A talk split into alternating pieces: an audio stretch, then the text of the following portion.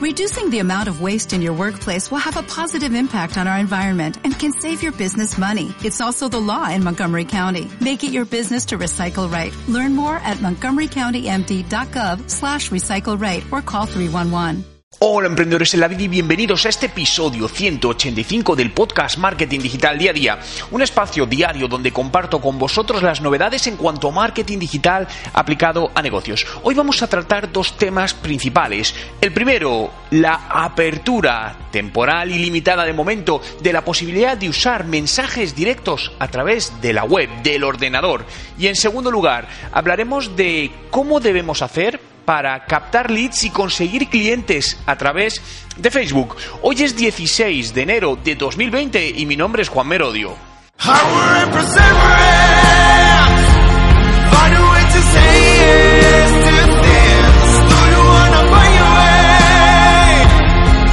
Y recuerda, no hay nada que no puedas hacer en tu vida. Y comenzamos hablando de la evolución de Instagram para permitir una interacción también a través de dispositivos escritorios, a través de ordenadores.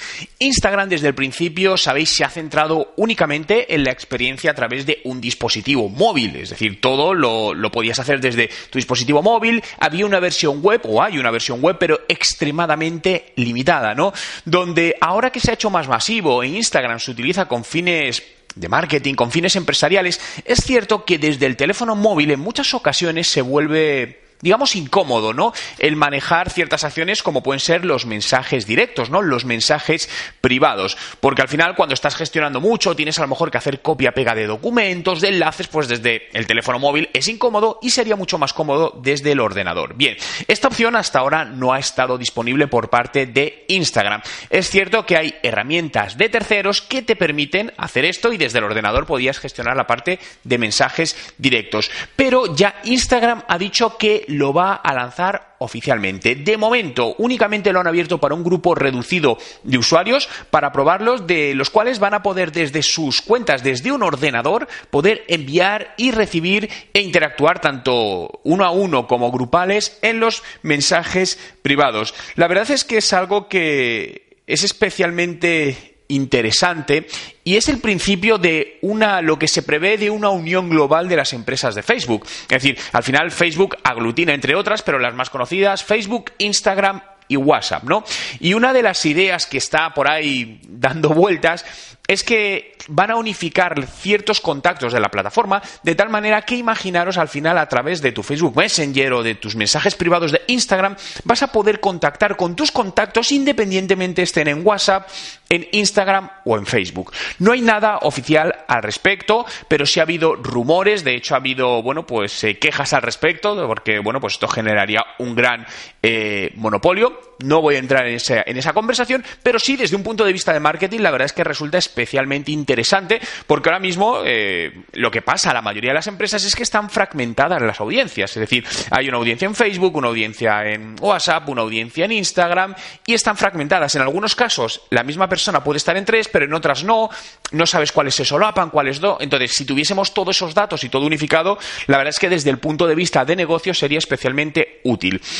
¿Que se va a ir hacia allá? Yo creo que sí, pero como digo, de momento esto es únicamente un primer paso eh, para utilizar Instagram, mensajes directos, que por cierto es una excelente herramienta de marketing y comunicación. Con esto no quiero decir de spam, es decir, no empecemos a enviar mensajes directos de manera automatizada. Si en algunos casos, es decir, de manera automatizada se pueden hacer ciertas cosas, os cuento el caso de una cosa que hacemos desde hace mucho tiempo con un cliente que es una, es una tienda online y lo que hacemos es a las personas, se hacen distintas acciones de marketing para llevar gente a que se una a los contenidos de esta empresa en Instagram, pero con un regalo. Es decir, si se unen van a tener un 20% de descuento en su primera compra. Entonces, lo que hacemos es que cuando la persona se une, automáticamente le mandamos un mensaje directo con ese código de descuento, ¿no? De esta manera, ese mensaje obviamente es bien recibido, establecemos una primera, un marco de conversación con esa persona y fomentamos también las ventas, ¿no? Os puedo decir que a nivel de conversión es una de las campañas con mejor rentabilidad, que además podemos decir que está en piloto automático y está generando ventas recurrentemente a un coste pues bastante, bastante reducido, ¿no? Entonces, esto sería, por ejemplo, una de las buenas ideas que se pueden aplicar. Y continuamos hablando de Facebook y de la parte de generar clientes, generar leads con, con Facebook, ¿no? Facebook es una excelente, extremadamente excelente herramienta para captar leads de potenciales clientes. Tanto B2C, es decir, cliente final, como B2B, empresas que venden a otras empresas. Lo recalco, B2B también. Muchas veces las empresas B2B, en la mayoría de los casos de hecho, descartan Facebook porque dicen, no, es que no es profesional, para eso está LinkedIn. No nos equivoquemos, en Facebook están las personas. Es decir, me dedico en gran parte a negocios B2B y os puedo decir que Facebook es una de las principales herramientas que utilizamos para captar prospectos. Luego, a lo mejor buscas la conexión con LinkedIn y en LinkedIn cogemos información, eh, le impactamos por ahí. Eso ya vemos, sería una siguiente fase, ¿no? Pero digo como una primera aproximación. Además, todavía el coste de adquisición de un lead, dejo claro que un lead es un dato de un potencial cliente, por ejemplo, un nombre y un email, es decir, algo para contactarle, eh, según estadísticas medias, ¿vale? Esto es a nivel media de industria, de países, el coste de adquisición de un lead es de 1,72 dólares, es decir, como uno, un, un, euro y medio aproximadamente, ¿no? Eh, Dependiendo, es decir, por ejemplo, una última campaña que hemos hecho, os puedo decir que hemos captado leads bastante cualificados a 0,43 céntimos de euro.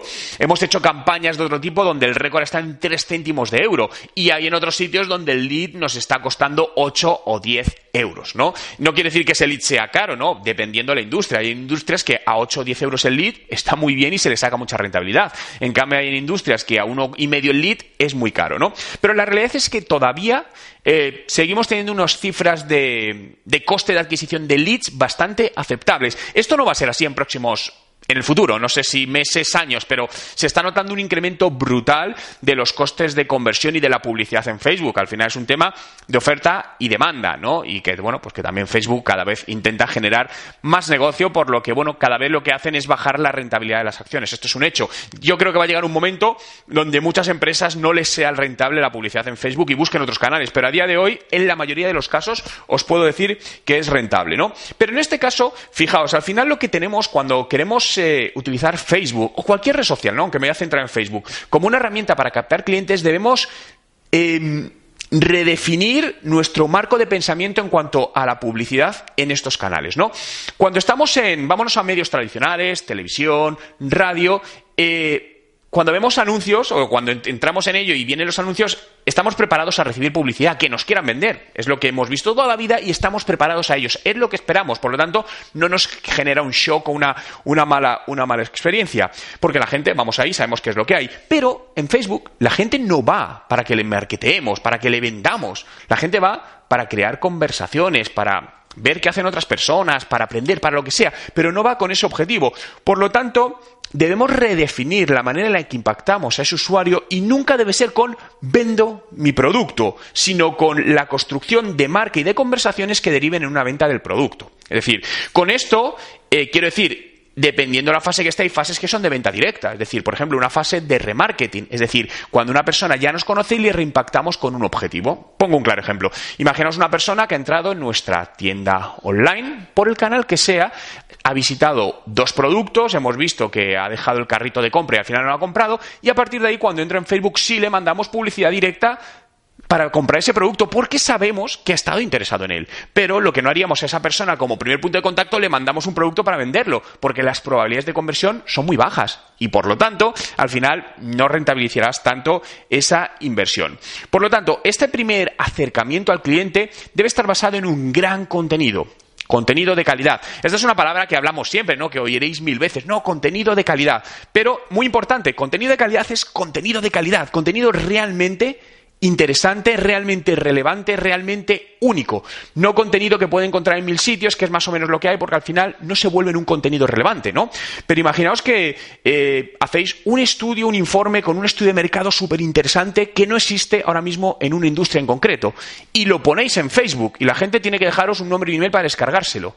La probabilidad de que la gente que puedas trabajar en esa industria se descargue, eso es enorme, porque realmente no hay nada en el mercado. Y dices, ostras, eso es muy interesante. Y este tipo de contenido nace de un análisis previo, de un análisis previo de las necesidades del público al que queremos impactar. Por lo tanto, en función de eso construimos este contenido y con publicidad en Facebook lo ponemos delante del posible cliente. Con publicidad, ¿por qué? Por el siguiente punto que os comento. Nos tenemos que asegurar que esto llega a la persona adecuada. Si no lo hacemos con publicidad, No lo sabemos. Ayer justamente por la tarde estaba reunido con un cliente con el que tengo una, una reunión semanal para de, seguimiento y, acciones, ¿no? Entonces le estábamos preparando toda la campaña, eh, la estrategia de contenidos con temas eh, eh, publicitarios para Facebook e Instagram, etcétera, etcétera, ¿no? Entonces me decía, no, claro, es que ahora mismo publicamos en orgánico y tenemos un alcance muy grande, pero no sabemos a quién, impactamos. De hecho, impactamos es un negocio local, por lo tanto impactan a gente de Latinoamérica, de mil países que no van a ser clientes, que les puede interesar el contenido, pero la probabilidad de que sean clientes, incluso en algún punto en su vida, es muy baja.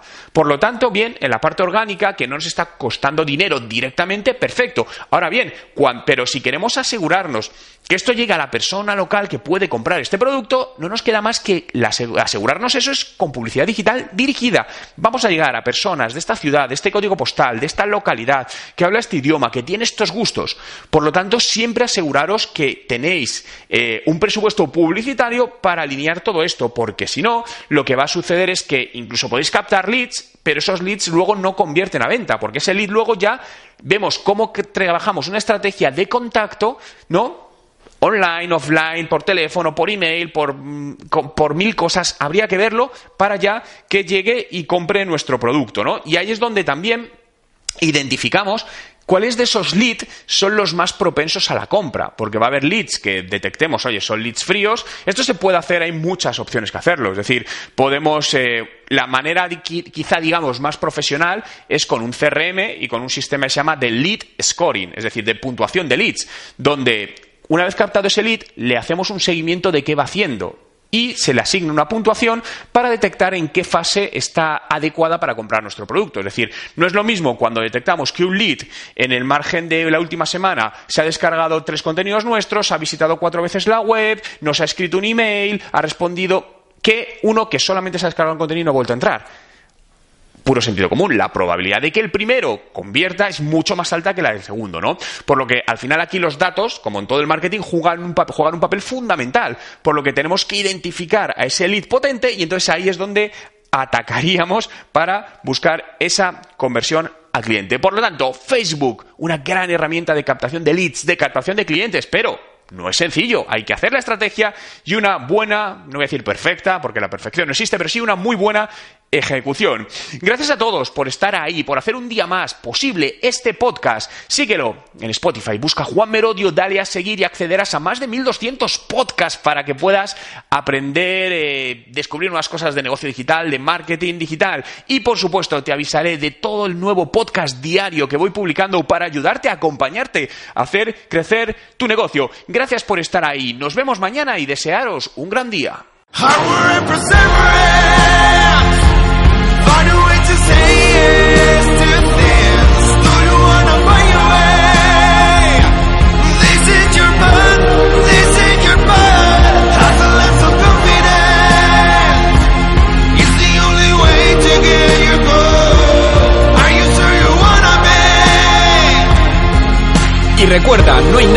Puedas hacer en tu vida.